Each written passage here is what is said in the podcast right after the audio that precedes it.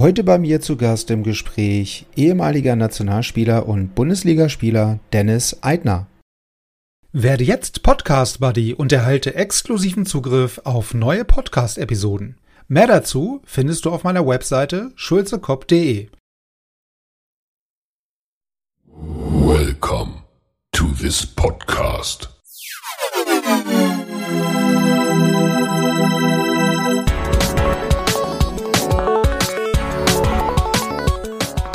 Water Polo Expert Talk. Get the insights.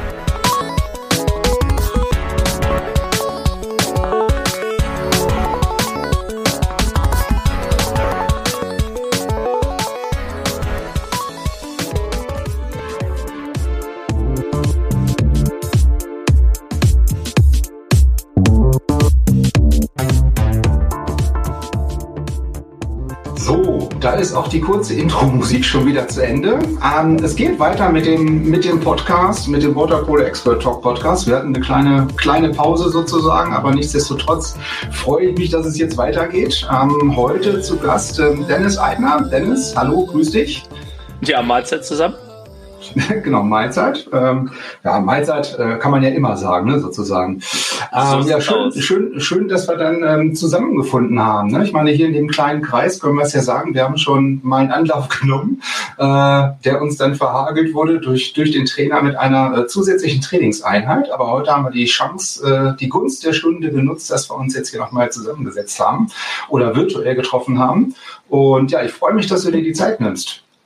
Ja, äh, sehr gern. Ich höre den Podcast halt auch immer mal wieder ganz gerne da rein. Und ich finde, wenn sich jemand so viel Mühe gibt, auch bei so einer Randsportart, wie wir es ja nun mal betreiben, äh, doch so einen Podcast zu machen, dann finde ich, da kann man dann auch mal Rede und Antwort stehen.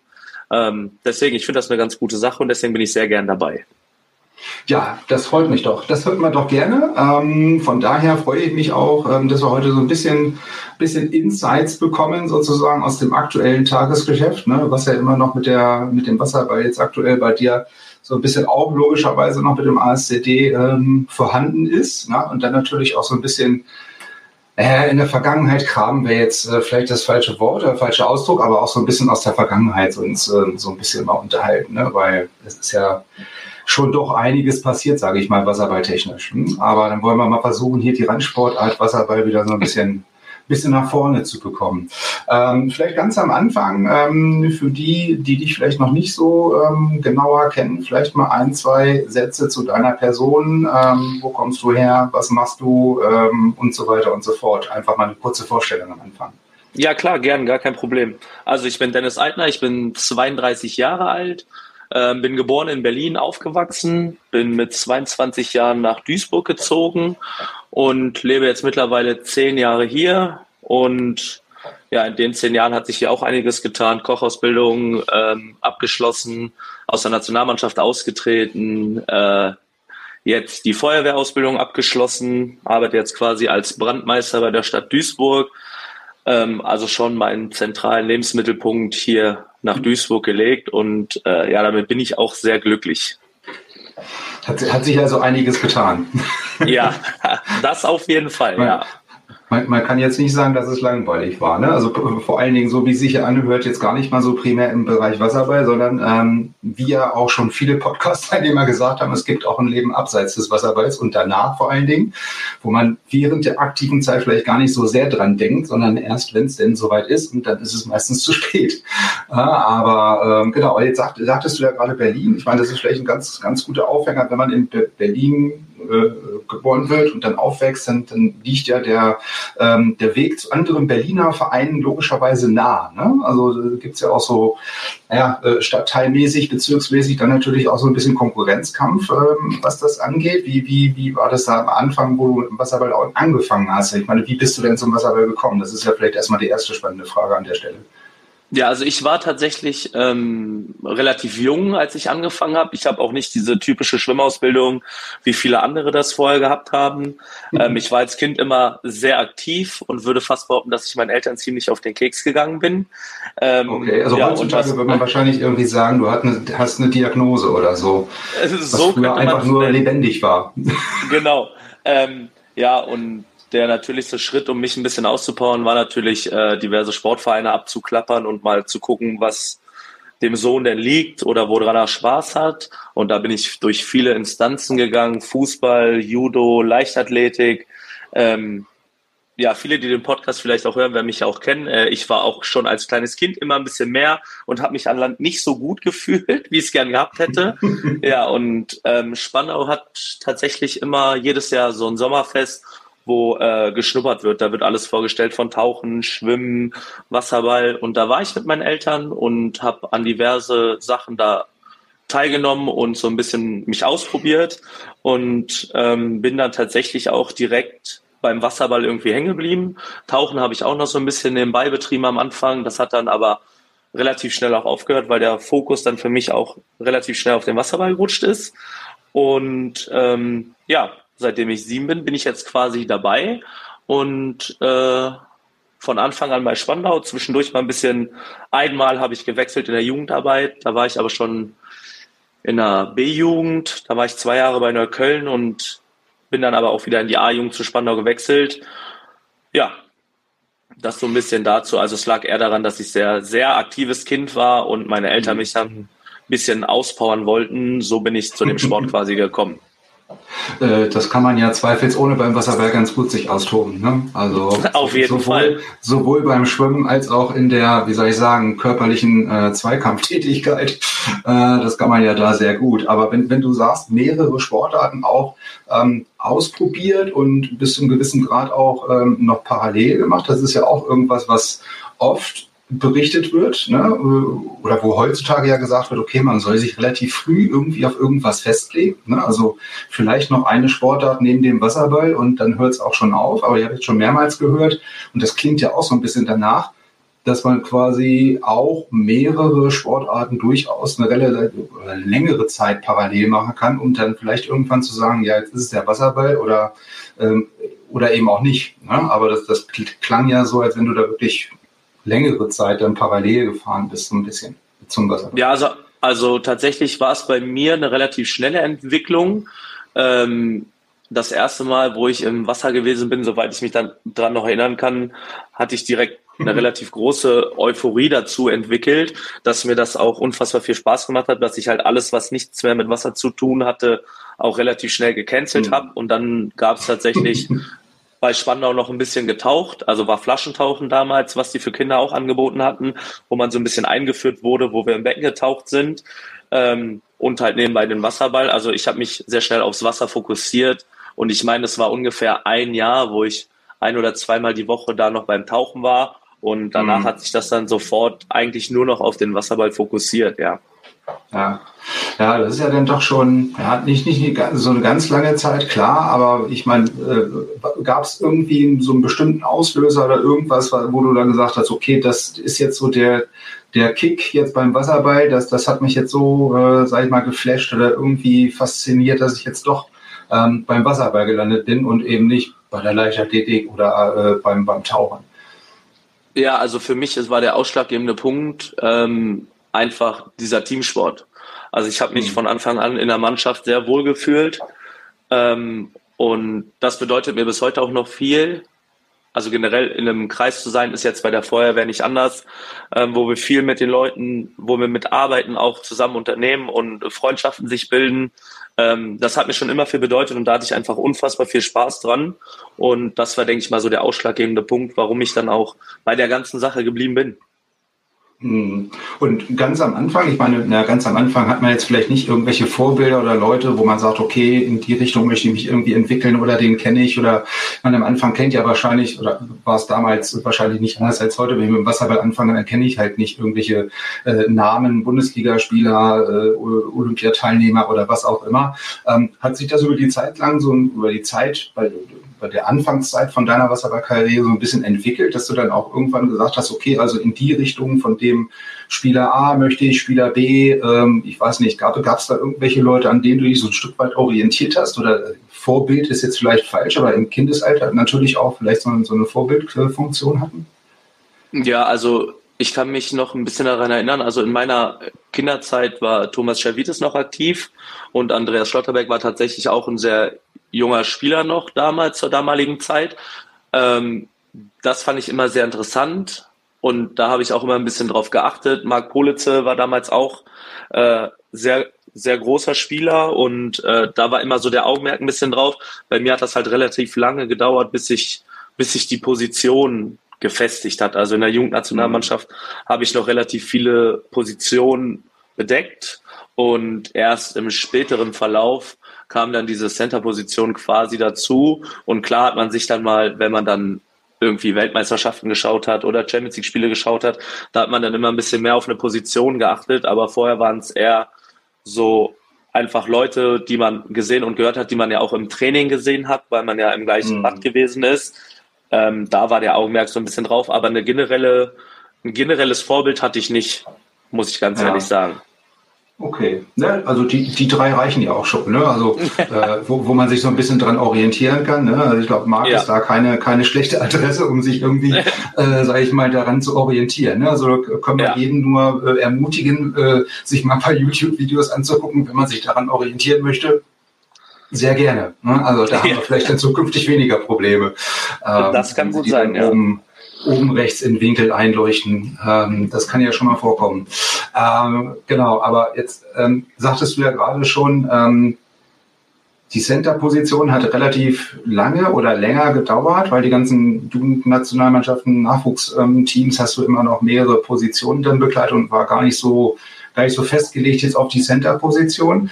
Ähm, war das, was sich irgendwie jetzt ergeben hat oder wo der Trainer dann irgendwann sagte, okay, ähm, der ist jetzt vielleicht von der körperlichen Voraussetzung besser für eine Center-Position geeignet als jetzt für äh, einen Konterspieler oder äh, ich weiß nicht, also war das so ein bisschen eine Trainerentscheidung so oder war das halt von, von dir auch vielleicht so ein so eine Idee, so ein Wunsch zu sagen, okay, also Center-Position finde ich jetzt eigentlich auch irgendwie ganz cool.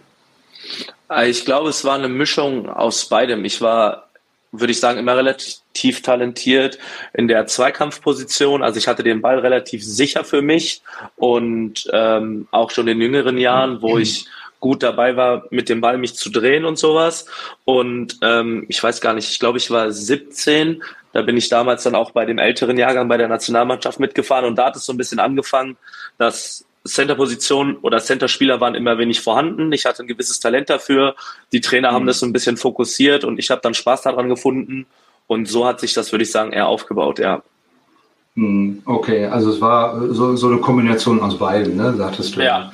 Ähm, ja. Und die, ich meine, die Center-Position ist ja nun eine von, ja, ich sag mal, zwei, drei Schlüsselpositionen, ja, ähm, im, im Wasserball und ist ja nun nicht unbedingt die einfachste, um das jetzt mal so zu sagen. Ne? Ähm, Gab es da irgendwas, wo du am Anfang gesagt hast, boah, nee, also das muss jetzt echt nicht sein. Also, die, die, die, also wenn es sich sowieso ergeben hat und du da äh, Talent für hattest, ist das ja vielleicht gar nicht der Fall. Aber dass man am Anfang schon so ein bisschen überlegt oder hadert mit, mit dieser Position oder hast du gesagt, okay, ich nehme diese Herausforderung im Grunde genommen an äh, und mache das Beste draus. Ne? Weil die, wenn die Trainer das erkennen oder sagen, dass man dann Talent für hat und mich da hinstellen, dann wird das ja schon ne, was sein. Ne? Ich meine, dass das erfolgreich war, dass die richtige, dass die Entscheidung richtig war, sieht man jetzt über die letzten Jahre. Ne? Also die Position war ja gesetzt dann.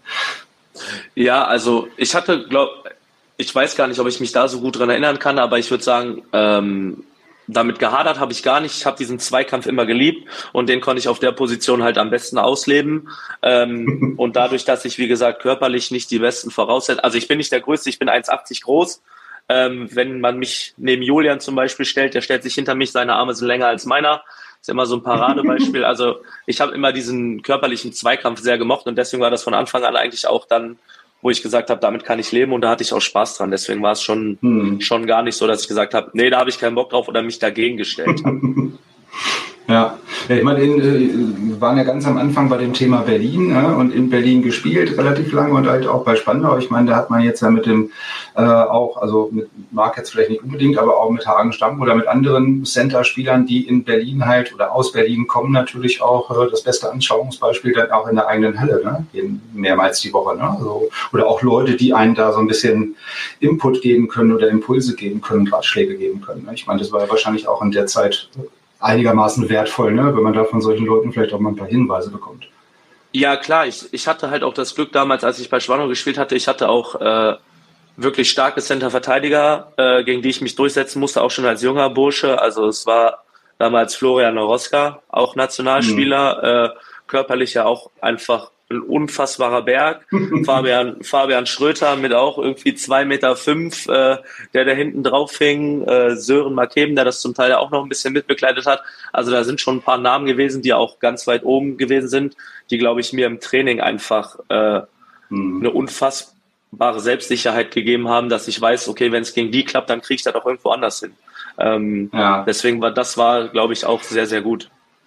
Hm. Was, was mir in dem Zusammenhang einfällt, es gibt ja auch immer so ein bisschen die Diskussion, also auch ähm, gerade jetzt wahrscheinlich bei den Top-Vereinen ähm, in, in, in, Deutschland, so Waspo, Spandau, ähm, ASCD oder Ludwigsburg oder wo auch immer, wo dann halt so ein bisschen die Frage aufkommt, wie binde ich junge Nachwuchsleute ein? Ja, also ähm, gibt ja immer die, die Position, okay, ich, ich konzentriere mich quasi auf den deutschen eigenen Nachwuchs oder ich arbeite halt mit internationalen Stars, die ich quasi in meine Mannschaft hole. Und dann haben die jungen Spieler ja zumindest schon mal, das ist ja auch so ein bisschen das, was du gerade angedeutet hast, auch im Training schon die Möglichkeit hat, mit solchen Leuten zu trainieren und sich da halt weiterzuentwickeln. Ähm, das klingt ja bei bei dir jetzt in der Vergangenheit auch so ähnlich, dass das auch so war. Ne? Also dadurch, dass du halt im Training regelmäßig die richtigen Leute, sage ich mal, hinter dir auf dem Rücken liegen hattest, ähm, dann natürlich auch jedes Mal im Training mehrmals die Woche halt das ähm, optimal äh, trainieren konntest. Ne? Also die Frage an sich ist relativ schwierig, die ist für mich so ein bisschen zweigeteilt. Also wie binden wir den Nachwuchs wäre der eine Part davon und wie entwickeln wir den Nachwuchs so, dass er in der Nationalmannschaft sich behaupten kann. Ich glaube, das sind zwei verschiedene Paar Schuhe. Grundsätzlich ähm, sehe ich das auch noch ein bisschen anders. Also für mich sind zurzeit Spandau und Waspo ganz klar die unangefochten Nummer eins und zwei. Klar ist irgendwo immer so der Selbstanspruch, man will die ärgern oder man möchte da auch mal gewinnen. Das ist, das ist definitiv so. Aber ich glaube, dass der Spalter einfach viel zu groß ist, um da wirklich, äh, um da wirklich Anschluss zu finden. Also wenn ich mir jetzt mit Waspo angucke, die sich sportlich fürs Final Eight qualifiziert haben, ähm, da zu sagen, die will ich jetzt schlagen, klar, wenn die jetzt zu uns kommen oder wir fahren zu denen, die haben eine ganz andere mentale Einstellung, als wenn die im Champions League Spiel stehen und wenn es dann mal mhm. knapp wird äh, und der dann seine erste Sieben da ins Wasser schmeißt und die dann mal vier Minuten Tabula Rasa machen, ähm, dann sieht das Ganze auch wieder anders aus. Ähm, deswegen, also ich würde eher sagen, dass das Training ist ein essentieller Teil davon. Umso besser dein Gegner im Wasser ist, den du im Training hast, ähm, umso besser wirst du selber auch. Das ist ganz mhm. klar. Ähm, aber ich finde halt auch, dass wenn du deine Mannschaft mit ganz vielen ausländischen sehr guten Spielern auffüllst, dann sind die jüngeren Spieler im Training zwar gefordert, aber es ist immer noch was anderes, in einem Wettkampf zu stehen oder in einem Spiel, was von Offiziellen geleitet wird, als wenn du nur untereinander trainierst. Ja. Und es ist relativ schwierig, da einen anständigen Spagat zu schaffen, vor allem auch für die deutsche Liga. Ähm, das anständig hinzubekommen, hat man kein Patentmittel. Ich meine, früher hat es funktioniert, wo nur zwei Ausländer spielen durften. Äh, das war noch ganz am Anfang dieses, die Zeit, wo ich äh, zum ASCD gewechselt bin. Da waren die Wettkämpfe, glaube ich, auch noch ein bisschen oder die Mannschaften noch ein bisschen näher aneinander dran, als es jetzt der Fall ist, wo ja mhm. mittlerweile auch tatsächlich äh, viel Geld in die Hand genommen wird, was, was gewisse Mannschaften betrifft. Ja, ja, also klar, die, die Liga an sich war da wahrscheinlich ein bisschen enger zusammen, ne, weil es halt diese Ausländerregelungen ja noch gab dann, ne, also pro Team nur so und so viele Ausländer dann oder ausländische Spieler oder europäische ausländische Spieler. Ähm, da gab es ja, glaube ich, auch noch Unterschiede. Aber klar, unterm Strich könnte man jetzt sagen, wenn diese Regelung immer noch da wäre, könnte man sich darüber äh, unterhalten, ob sich was wohl jetzt wirklich sportlich auch für dieses Final Eight beispielsweise qualifiziert hätte. Ne? Also wenn wir, wenn, wenn wir Seide und Sefi jetzt fragen, sehen die das anders. Ne? Also da ist die, die Interessenlage ganz klar verteilt. Ne? Aber grundsätzlich gebe ich dir da natürlich recht, ja. Wobei ich auch der Meinung bin, dass ich weiß gar nicht, ob es bei Seide und Sefi so anders wäre, wenn, wenn man jetzt sagen würde, man würde auf, auf der sportlichen Ebene, so wie die es betreiben, man hat ganz klar zwei feste Ziele. Das ist einmal die deutsche Meisterschaft und der andere Part ist die Champions League. Ich meine, man sieht es in Italien funktioniert es auch. In der Liga dürfen mhm. nur so und so viele Ausländer spielen, aber in, in, der Champions League ist es total egal. Und mhm. äh, wenn man diesen Cut schaffen würde, dass man sagt, okay, ich bin an dem und an dem interessiert und äh, das hat für mich beides den gleichen Stellenwert, aber ich will auch in der Liga die deutsche Nationalmannschaft nach vorne bringen. Ähm, ja. Und man sagt, man cuttet das ganz klar, kann man in beidem trotzdem erfolgreich sein und man gibt den Leuten, die halt für für die Nationalmannschaft spielen oder gerade den Jüngeren, gibt man den gewissen Trainingsinput, den sie auf jeden Fall brauchen und auch die hochqualifizierten Spieler dies für diesen Input braucht. Aber man gibt ihnen halt auch die Erfahrung, in der Liga Spiele zu bestreiten, vielleicht auch ein paar engere Spiele zu bestreiten und da auch eine Hauptrolle einzunehmen und nicht nur ein Mitspieler zu sein in dem Moment dann. Ja finde find ich so spontan auf, also jetzt, wo ich das erste Mal höre, durchaus ein valider Punkt, ne? also wo man durchaus mal drüber nachdenken könnte. Ähm, vielleicht regen wir ja irgendwen jetzt mit der Idee an. Mal gucken, was passiert. Also ich glaube, äh, da, da gibt es genug Ideen und auch natürlich äh, ganz in, äh, verteilte Interessenlager, ne? aber grundsätzlich wollen ja alle das Gleiche. Ne? Also die Liga irgendwie vielleicht wieder ein bisschen spannender machen, die Nationalmannschaft nach vorne bringen, aber äh, wie, wie du schon sagst, in dem Bereich der Champions League jetzt halt auch ein bisschen konkurrenzfähiger zu bleiben. Ja. ja ich glaube, das äh, da, da, ziehen ja alle an einem Strang. Ne? Ähm, jetzt waren wir ja vorhin noch mal ganz kurz zurückkommen auf die Center-Position. Ähm, sagtest du ja, okay, im Training war das immer so, äh, dass es halt regelmäßig gute Gegner gab oder, oder ähm, Center-Verteidiger. Ähm, wie, wie war das denn jetzt international oder national auch bei den, bei den Spielen oder bei den Turnieren? Gab es da irgendwelche Spieler, wo du gesagt hast, boah, nee, nicht der schon wieder oder Mist, schon wieder gegen Spanien, keine Ahnung. Ähm, also als Beispiel, also es gibt ja äh, so erfahrungsgemäß Mannschaften, die einem liegen oder vielleicht auch Gegner, die einem liegen oder weniger liegen, ähm, wo man sagt, boah, nee, also das hat, da habe ich jetzt überhaupt keinen Bock zu. Also das muss jetzt nicht sein.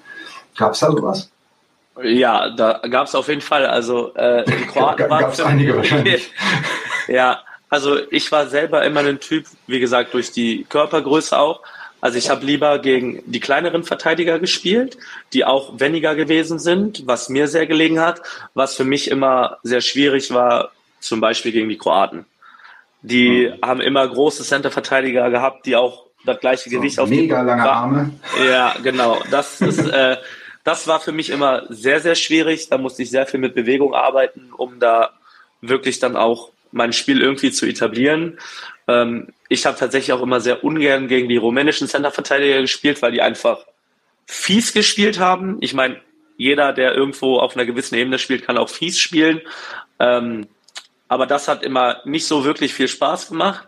Aber am Ende musste man da auch durch und man hat es auch mitgenommen. Also von daher ja. war es okay. Das hat einen ja hat, hat einen dann ja unterm Strich auch wieder nach vorne gebracht. Ne? Also auch, die Erfahrung, ne? also das ist ja wie mit Niederlagen, ne? sagt man so schön, aus Niederlagen lernt man wahrscheinlich das meiste.